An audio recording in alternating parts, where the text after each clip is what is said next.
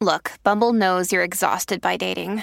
All the must not take yourself too seriously and 6 1 since that matters. And what do I even say other than hey? well, that's why they're introducing an all new Bumble with exciting features to make compatibility easier, starting the chat better, and dating safer. They've changed, so you don't have to. Download the new Bumble now.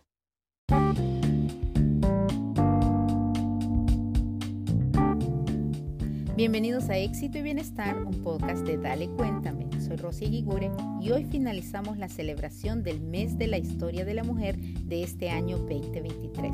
Y lo hacemos con una gran invitada, ella es Vanessa Cárdenas, líder latina en Estados Unidos. El trabajo de Vanessa Cárdenas, quien ahora es directora ejecutiva de America's Voice, ha sido en diferentes organizaciones en Washington, D.C. Ella ha fungido como estratega política, también ha sido líder en temas sobre inmigración, participación cívica, el cambio climático y el empoderamiento de la mujer. Por eso, muchas razones más que escucharás aquí, la tenemos hoy como nuestra invitada especial.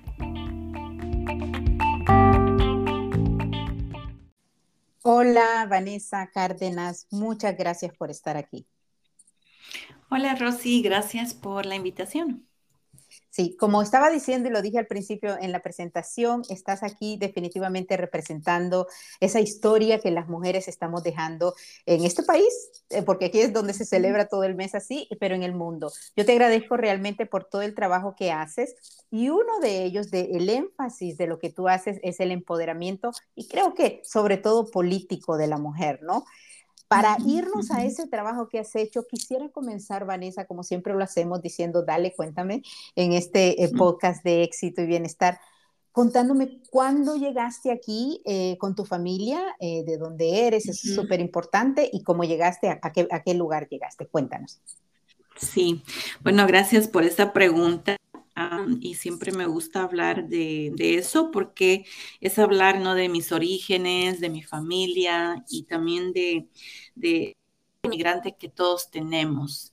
yo tengo, pienso, una historia única, pero también una historia muy común al mismo tiempo, porque em, pienso que, como dije antes, todos somos inmigrantes y tenemos historias que son, que son únicas, pero también son ¿no? Que en el hecho de que uno viene a este país y uno progresa y uno puede muchas veces realizar sus sueños.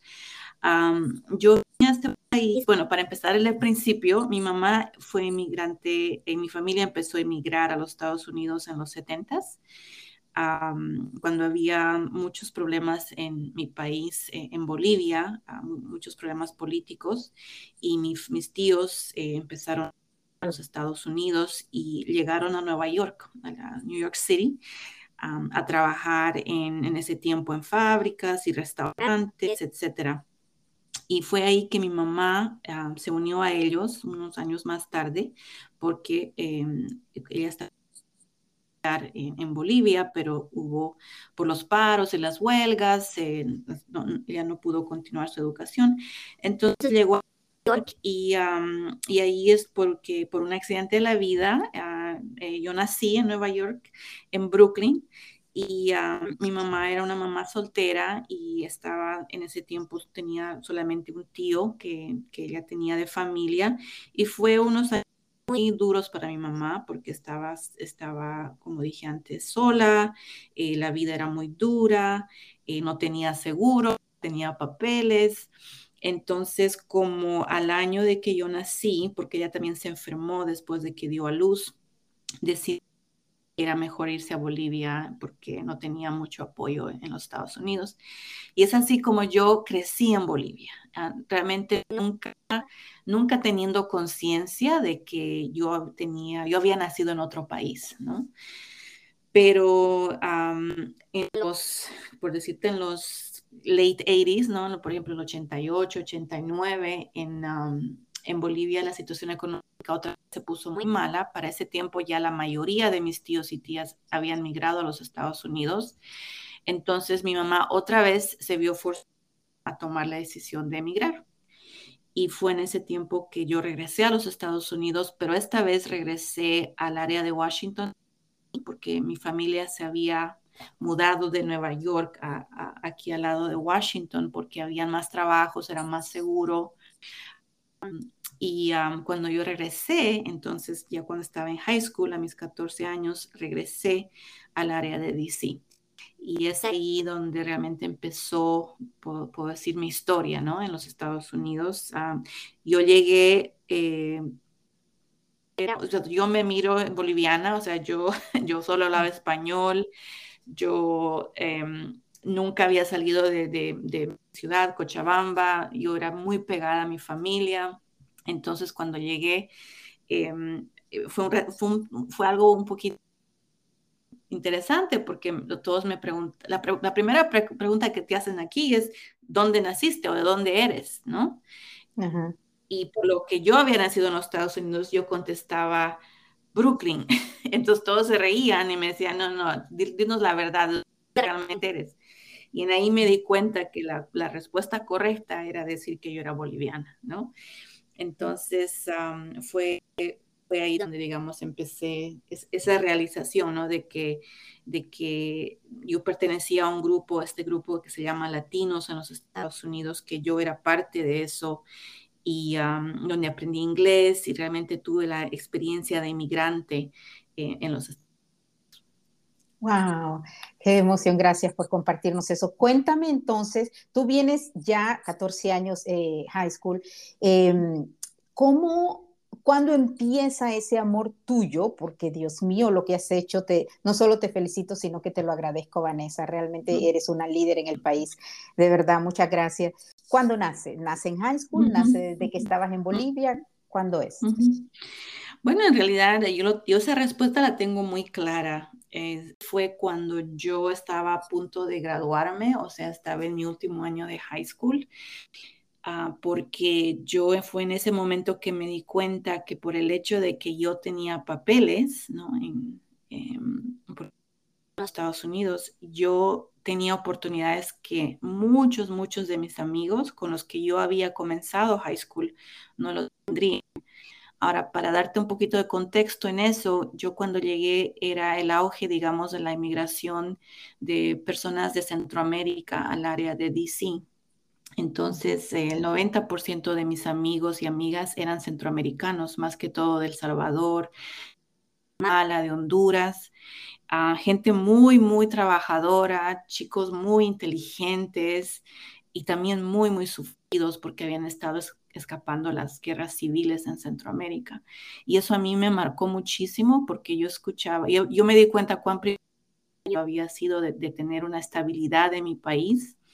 Claro, no estabilidad económica, pero por lo menos estabilidad social, política, porque mis compañeros habían sufrido tantísimas cosas en sus países de origen y venían aquí con tantos traumas emocionales, familiares.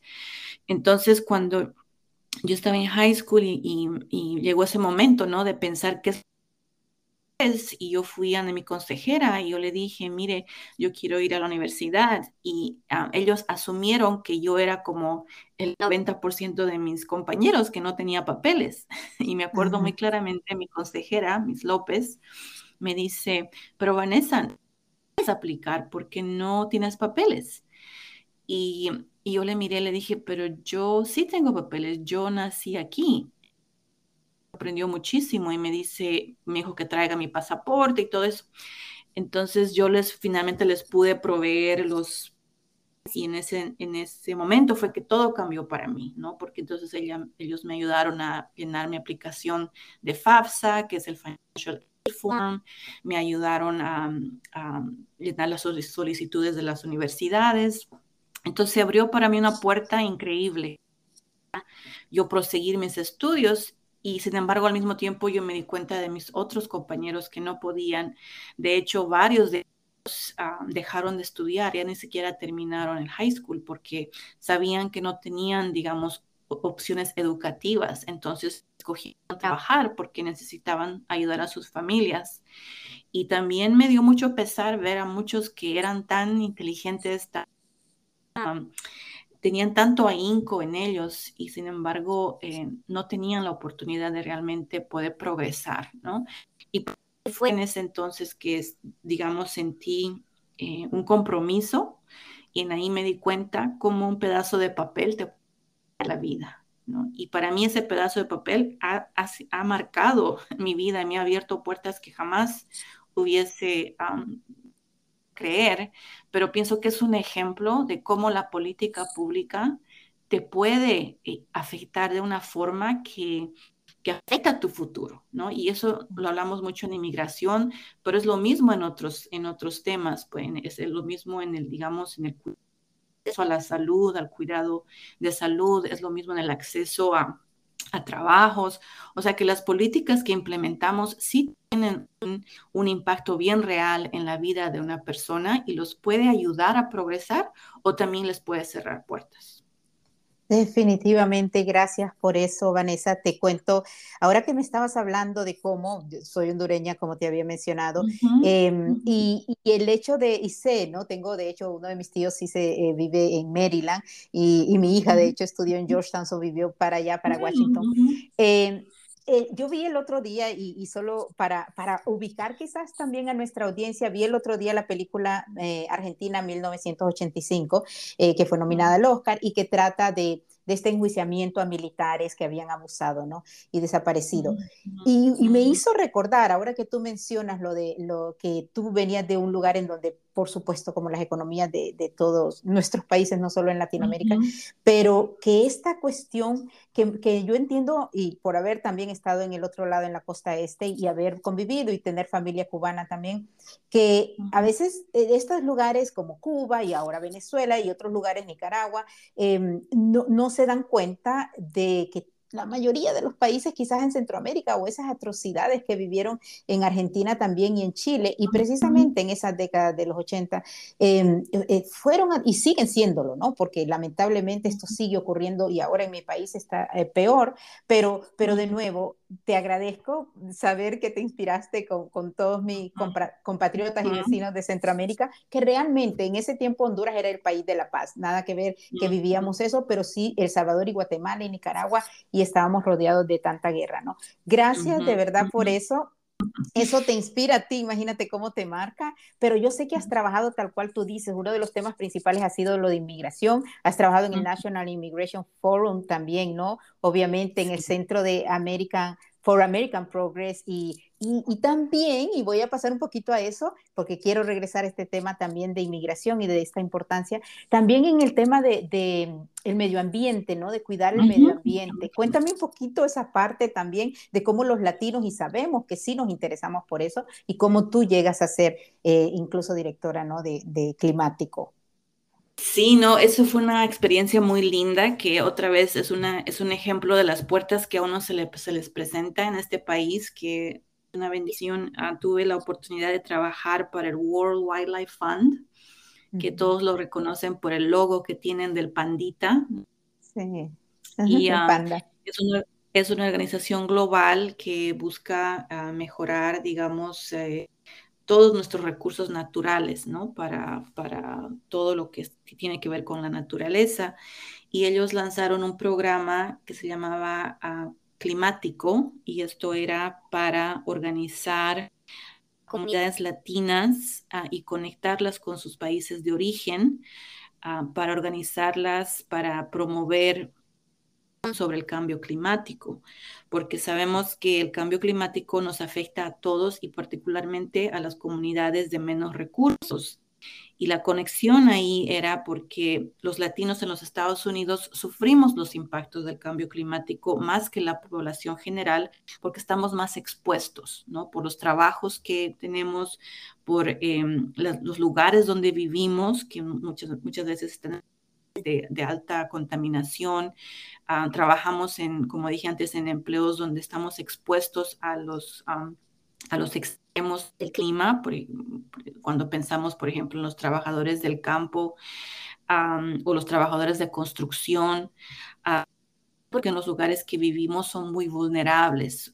uno, como dije antes, por, por el, la exposición a la contaminación, pero también mucha gente vive en las costas. A mí, un ejemplo de eso es Miami, ¿no? Que está en la, Florida, que está total, al nivel. Más, Exacto, nivel del mar que sigue aumentando. Entonces, entonces, ¿qué afecta más a la gente que, de bajos recursos? ¿Por qué? Porque la gente tiene que buscar dónde vivir para salir que están siendo afectados. Eh, hablamos, por ejemplo, los incendios en California, que tanto han afectado al sector agrícola trabajadores, o hablamos, por ejemplo, de los ah, calores extremos, ¿no? En Arizona, en Nevada, en todos esos lugares que también afecta más nuestra comunidad o también podemos hablar de, por ejemplo, de, de, nuestros niños que están, que sufren de más índices de asma que los demás niños y es porque están expuestos a contaminación ambiental. Anyway, este programa era para movilizar a latinos, pero más que todo conectar sus lugares de origen, porque así como la gente eh, latina en los Estados Unidos sufre este impacto de una forma más desproporcionada, nuestros países y la gente de nuestros países están también sufriendo de, esto de una forma desproporcionada. Yo te puedo decir un ejemplo en Bolivia, eh, por ejemplo en La Paz, eh, donde el cambio climático está haciendo que, que básicamente las nevadas y, los, los, cerros, eh, todo el agua de los cerros se ha ido derritiendo. Entonces ya no hay tanta agua como había antes las. Y eso lo que está causando es que la gente que vivía en las montañas está bajando a la ciudad porque ya sus vidas no son sostenibles en las montañas. Y eso obviamente causa una presión en términos de servicios, de viviendas, de recursos y cambia toda la vida de las comunidades en estos lugares vulnerables. Entonces, la idea del proyecto era cómo conectar, digamos, estas comunidades para crear un diálogo a nuestros gobiernos respectivos a unirse al movimiento para hacer cambios sobre el cambio climático. Eh, que esto, este fue un esfuerzo global que se hizo hace varios años y tuvimos el, el, ¿cómo se llama? El Acuerdo Global Climático que fue firmado en París hace varios años.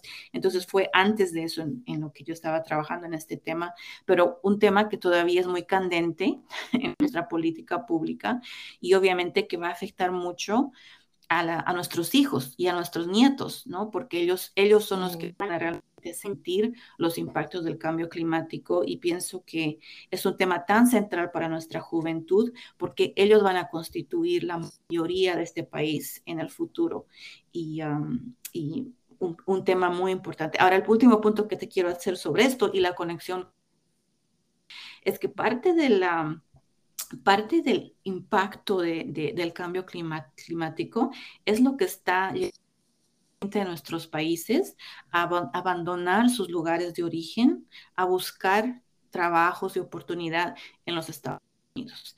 Y esto es un hecho que, que, está pasando en toda Latinoamérica, porque el ejemplo que yo te di de Bolivia es un ejemplo que podemos de otros países donde agricultores eh, hasta están perdiendo, digamos, ya no pueden arar la, tierra, ya no pueden vivir de la tierra, ya no hay agua. Entonces, todas esas presiones están haciendo que la gente eh, busque otras formas de subsistir y eso que ahora se constituyen eh, se les llama climate refugees, you refugiados del clima, que están saliendo de sus países buscando dónde pueden ellos realmente subsistir y está aumentando el flujo de inmigrantes hacia los Estados Unidos de la región.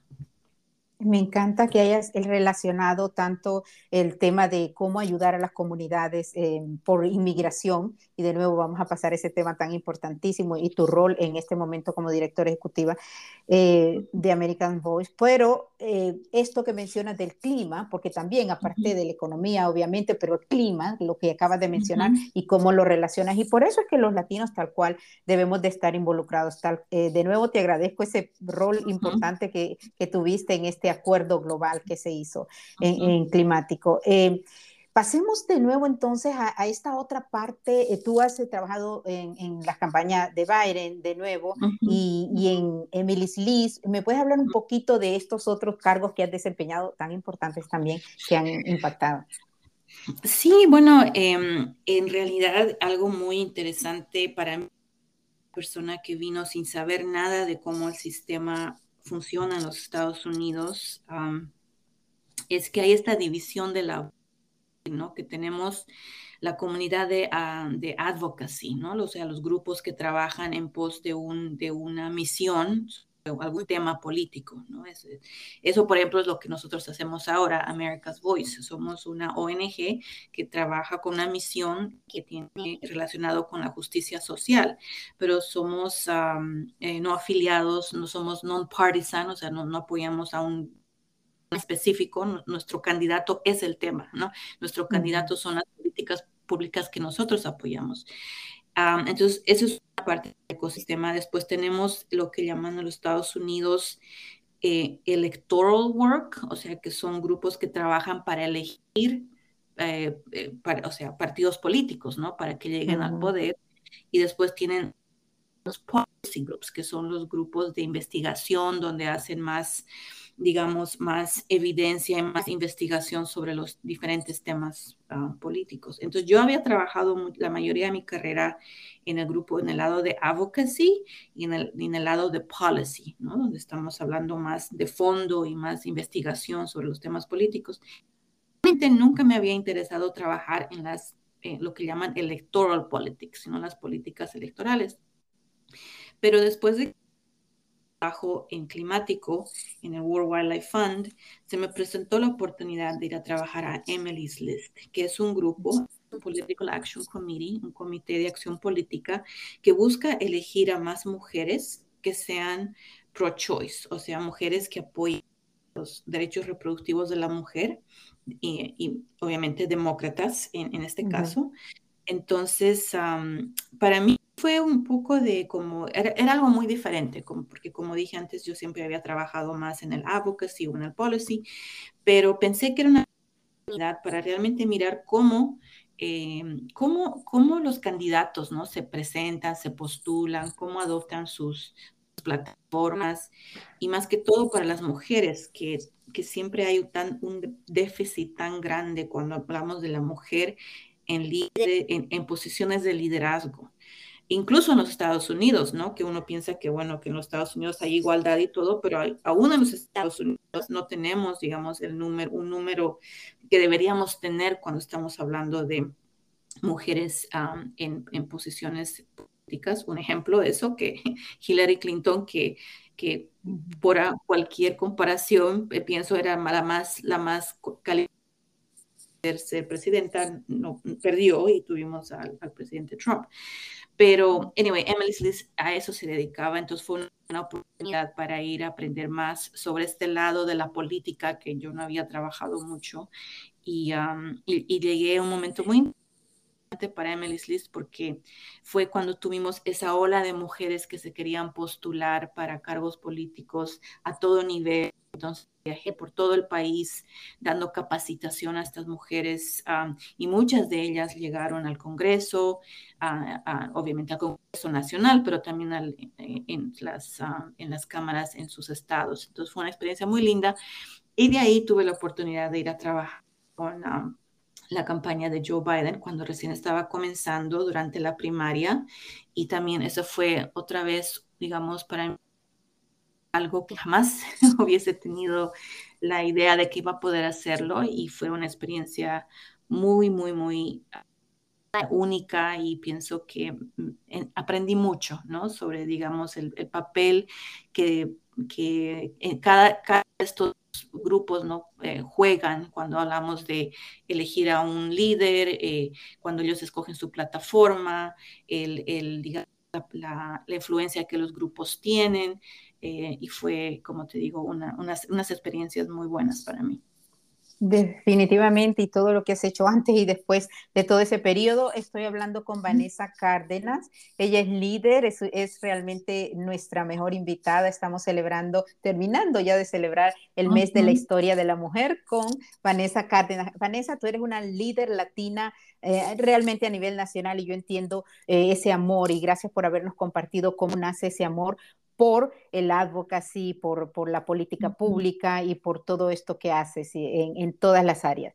Em, eres una estratega política que realmente hay que seguir y, seguirle sus consejos. Vanessa, por cierto, aparece en varios medios a nivel nacional y, y, demás, precisamente por toda tu trayectoria y por lo que tú aportas. Y en este momento eres la directora ejecutiva de America's Voice. Háblame entonces un poquito tal cual y sobre todo porque hay muchas personas que no entienden eh, lo que nos acabas de explicar o no que no entienden, ¿no? Pero a veces asumimos, por ejemplo, Emily Liz, por, por su objetivo, si se sabía, es progresista y qué partido podría ser, pero, pero en este caso, America's Voice, eh, me encanta eso que dices, porque pues somos humanos, ¿no? Y es no por el partido candidato, sino por su política. Háblame un poquito más de tu rol ahí.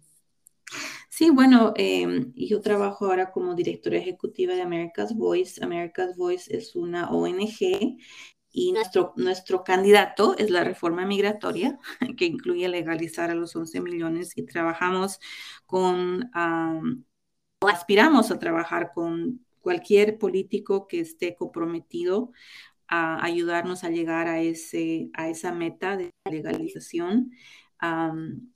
y entonces esa es nuestra misión, ¿no? Lastimosamente, y hay que decirlo, es eh, que no tenemos ahora aliados que podemos decir republicanos que realmente están comprometidos, no tenemos, ah, digamos, republicanos visibles que, están en, que estén en el liderazgo del GOP, que realmente estén buscando un, acuerdo de legalización ah, que, no sea dañino ¿no? a nuestra comunidad. Ahora, el tema de la inmigración es, muy importante.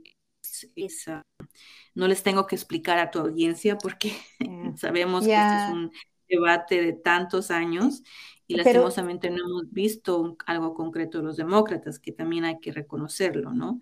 Pero continúa y pienso que lo que estamos viendo en la frontera y en los números de gente que está viniendo simplemente añaden urgencia a llegar a una solución permanente a realmente dejarla de politiquear el tema y enfocarnos en qué soluciones tenemos que implementar para ayudar al mayor número de personas, no solamente que ya están acá por décadas sin estatus, pero también crear canales legales para que pueda venir.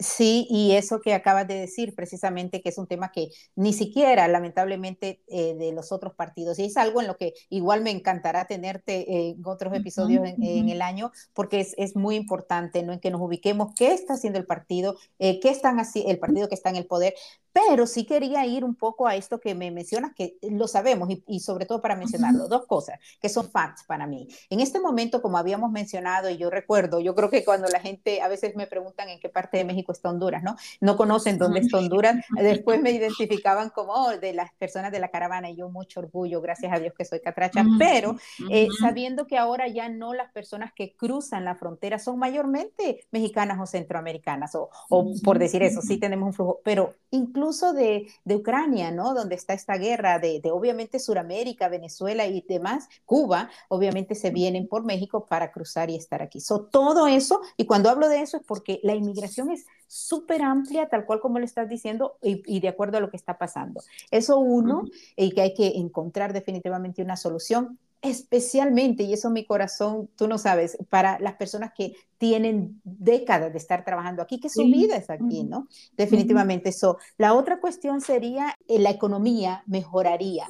La economía mejoraría si eh, se, hace una, una, legalización. Y los republicanos que, que están bastante por la economía, me parece que no miran esto, ¿no? No miran esto de, de, cómo la economía. ¿Me puedes dar un dato? Porque yo sé que tú has compartido datos de cómo aumentaría en millones los impuestos si se legalizaran a estas personas, ¿no? Bueno, mira, yo te voy a decir, uh, de, de, empezar con esto, que los republicanos, los líderes republicanos, saben muy bien, eh, eh, ¿cómo te puedo decir? Que que la, que la respuesta a, cómo mejorar nuestra economía está en la legalización. Y es por eso que es tan frustrante cuando escuchamos de personas eh, en diferentes lugares de, poder que dicen que, que están opuestos a, a, la legalización. Porque cuando tú miras, digamos, cualquier sector, eh, en términos, por ejemplo, digamos, los hoteles, la construcción, lo que hemos hablado, los, los ah, trabajadores agrícolas, vemos que ellos em, eh, se beneficiarían muchísimo si, si, si la legalización a los indocumentados. Entonces, ah, hay muchísimos estudios, no solamente del gobierno federal, pero también de think tanks y de lugares de investigación que hablan de la, de la gran contribución que los ah, inmigrantes traen a este país y también de, digamos, los beneficios económicos que ganaríamos si, legales, si, si la legalización a ellos. Entonces, la pregunta no es si es que hay un beneficio económico, la pregunta es cuánto nos beneficiaríamos. Y es por eso que es tan frustrante cuando no tenemos, digamos, avances en este tema sobre, sobre la legalización de los indocumentados o incluso gente que está viniendo. Entonces, si hay, ah, por ejemplo, cuando tú miras a los datos, eh, la mayoría, la gran mayoría, 80% de, de, los inmigrantes, por ejemplo, participan en nuestro sector laboral, que eso es, son datos muy importantes. Con millones al seguro social, que a veces no utilizan porque no colectan ese tipo de beneficios. contribuyen millones en, en impuestos lo que no solamente a nivel federal, a nivel estatal. Entonces, eh, como se dice en inglés, across the board, estos, ah, estos beneficios son bien importantes y bien tangibles. Gracias. Y sobre todo, Gracias por lo que has trabajado y sigues trabajando por este bienestar de la comunidad, Vanessa. De verdad que para mí es un orgullo y te agradezco además el que hayas estado disponible para la entrevista, porque yo tenía, me, interesa mucho cuando hacemos research de a quién tener eh, y, para mí eres es lo mejor que, hemos podido tener para representar cómo tú trabajas por empoderar a la mujer, no solamente en, a la mujer y sabemos que a todos, ¿no? Eh, con los temas que tú tratas. Pero cuéntame, como tú trabajas por el bienestar de la comunidad y lo has hecho siempre. Cuéntame, porque esa es la otra parte de nuestro podcast, ya para finalizar, cómo tú cuidas tu bienestar y el de tu familia y qué recomendaciones das a la audiencia. Es una buena pregunta. Ah, mira, para mí, ¿cómo me... Bueno, yo trato de primeramente caminar todos los días porque eh, pienso que salir, especialmente ahora que muchas, muchos de nosotros estamos trabajando en nuestras casas, en el escritorio todo el día frente a la computadora, eso no es muy bueno para la salud de uno, entonces siempre trato de, de ir a caminar por lo menos media hora, eso es una cosa. Segundo, trato de comer más vegetales, que sabemos que la comida es medicina y pienso que es también parte de nuestra cultura que no debemos perder, que nosotros comamos comidas balanceadas y y frutas que trato de enseñar a mis hijos, a pesar de que a veces no me hacen caso, pero eso, eso trato. Y lo tercero es pasar tiempo con la familia, ¿no? Porque hay tantísimos estudios que muestran que tener esos, esas redes sociales eh, de familia, de amistades, son importantes para el bienestar eh, de uno a través de la vida, pero particularmente cuando uno se está poniendo mayor. Y un ejemplo es mi abuelita que tiene 90, acaba de cumplir 95 años y vive todavía en su casita en Bolivia y sus amigas son tan importantes para ella. Entonces, y como dije, es también parte de nuestra cultura, ¿no? Entonces, cuidarles esos, esas redes familiares, esas redes de amistades ah, para nosotros tener esos de nuestra vida son importantes. Entonces son, esas son algunas maneras en que trato de, de, cuidarme, ¿no? Y, y, las principales, tal cual. Y yo mencionaba y siempre menciono que, de hecho, entrevistamos a bastantes, eh, y tengo una especial que siempre tenemos, María Elena Vadillo, psicólogos y personas especialistas en esto, tanto del wellness como en eh, salud completa. Y la salud completa es tal cual como lo acabas de decir, física, ¿no? el ejercicio, la, alimentación, lo que nos metemos y tal cual esa unión con la familia, eh, que también y también la parte espiritual. Siempre voy a decir en lo que las personas crean, ¿no? Es súper importante. Vanessa, te agradezco mucho, pero ahora y no pero, no, eh, me gustan los peros. Pero ahora, para terminar, y gracias por compartir, porque vas eh, definitivamente en la línea de recomendación, ¿qué recomiendas, si con el trabajo que tú haces y has hecho, a la audiencia para movilizar eso que me parece tan crucial, que yo vivo y respiro y sueño? Uno de mis primeros segmentos que creé en el primer morning show, por cierto, de Telemundo fue de inmigración, y yo tal cual tú, pues veo y vivo cómo, cómo eso es tan necesario. Y para mí, yo, yo quiero ver ese sueño realizado, ¿no? De, legalizar a tantas personas. ¿Qué recomiendas para que la gente se movilice, ya para terminar esta entrevista, para, para esa causa, ¿no? Sí, mira, yo sé que la gente que sigue este tema deben estar frustrados porque yo sé que cuántas veces se les ha pedido que se movilicen, y actúen y lo han hecho, ¿no? Me, me puedo acordar, ¿no? Hace muchos años que donde teníamos millones de personas manifestándose en las principales ciudades del país, y estamos hablando de millones, ¿no? En DC, en Los Ángeles, en Chicago, y es realmente una pena y una y algo muy muy o sea, muy negativo no para nuestra política que no veamos nada concreto pero este y mi, y mi llamado es esto que no, no, no tenemos la opción de de darnos por vencidos, ¿no? Que no tenemos el privilegio opción, no tenemos, lo, único que podemos hacer es continuar luchando, continuar, continuar haciendo un llamado a nuestros políticos, a, nuestros líderes políticos, hacerlos responsabilizar por sus acciones, pero hacerles presentes que este es un importante para nosotros, que queremos una reforma y que la queremos ayer, no hoy, ayer, porque la única forma que van a cambiar es que si los dos partidos sienten que sus bases, la gente que los elige, eh, tienen esto como prioridad. Mientras nosotros no podamos, no importa cuántos organismos estén en DC, eh, no funciona. al final del día, el, el líder electo en este país le importa sus constituents, o sea, la gente que vota por ellos. Y si esa gente que vota por ellos no le pone la inmigración como prioridad, ellos no la inmigración como prioridad. Entonces, el mensaje es ese, que tenemos que hacer nuestras voces bien fuertes en esos distritos, en esos estados. Necesitamos realmente influenciar a nuestros líderes políticos. Muchísimas gracias de nuevo, Vanessa Cárdenas, por haber estado aquí en Éxito y Bienestar de Dale Cuéntame. Eres un orgullo hispano latino, eres un orgullo de mujer. Gracias por lo que aportas de verdad en el mundo y, sigue. Y espero poderte tener pronto aquí. Un placer para mí, Rosy. Un saludo muy cordial a toda la gente que nos... Y ah, en cualquier momento, solo te tienes que llamar. gracias. gracias, un abrazo. Hey, it's Kaylee Cuoco for Priceline. Ready to go to your happy place for a happy price? Well, why didn't you say so? Just download the Priceline app right now and save up to 60% on hotels. So, whether it's Cousin Kevin's Kazoo concert in Kansas City, go Kevin, or Becky's Bachelorette Bash in Bermuda, you never have to miss a trip ever again. So, download the Priceline app today. Your savings are waiting. Go to your happy place for a happy price. Go to your happy price, Priceline.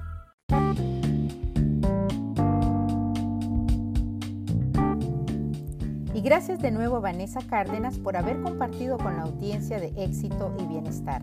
Vanessa es un gran ejemplo y espero te inspiraste al escuchar su impresionante trayectoria y trabajo continuo que hace desde Washington, D.C.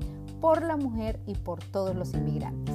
Cerramos con broche de oro con esta gran invitada el mes de la historia de la mujer y si eres una de ellas, celébrate toditos los días de tu. Esto es éxito y bienestar de Dale Cuéntame. Soy Rosy Guigure. Hasta la próxima.